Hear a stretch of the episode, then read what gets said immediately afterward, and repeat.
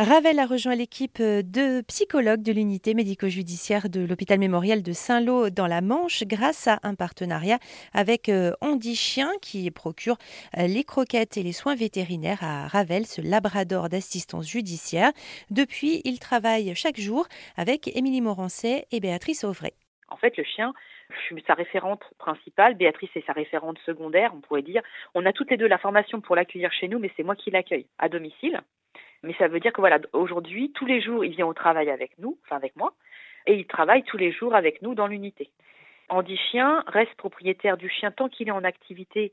C'est un chien qui a été formé comme chien d'assistance à personne à mobilité réduite, donc il a toutes les commandes pour un chien d'assistance, mais il a été orienté dans les six derniers mois de sa formation. Il a été 18 mois en famille d'accueil et les six derniers mois au centre Andy Chien, où sa formation a été affinée.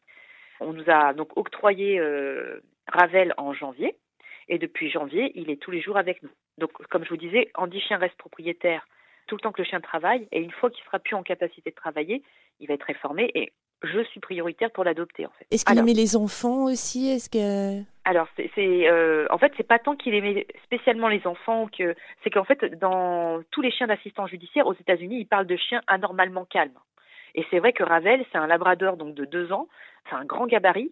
Et il est euh, nonchalant, il est calme, il aime bien rester près de l'humain, il aime bien se faire papouiller, rester des heures couché. Donc voilà, son tempérament a fait que Ravel a pu aller sur cette mission de travail qui est l'assistant judiciaire, mais il aurait pu également, chez Randy Chien par exemple, il y a des chiens qui apaisent les enfants, qui ont des troubles de la sphère autistique.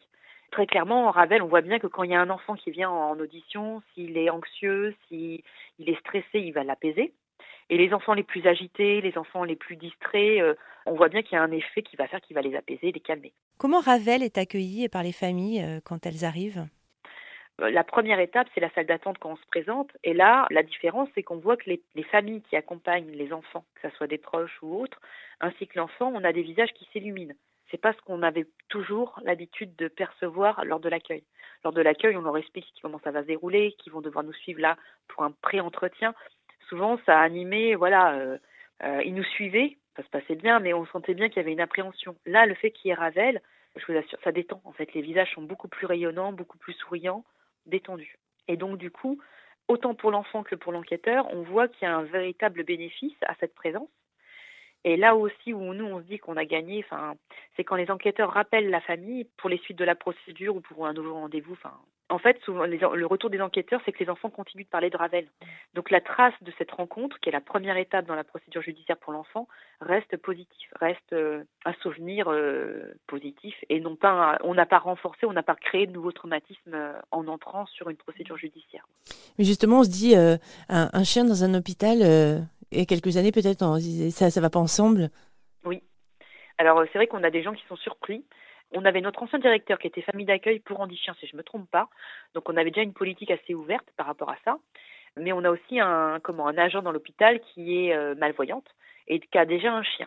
Après, vous voyez, cette, euh, ce projet-là, il a pu voir le jour grâce à donc la volonté politique de notre hôpital, le tribunal judiciaire de Coutances, avec lequel on travaille de manière privilégiée, et au tribunal de, judiciaire de Coutances, on a une juge d'instruction qui avait déjà des chiens chez elle, dans son bureau, ses propres chiens.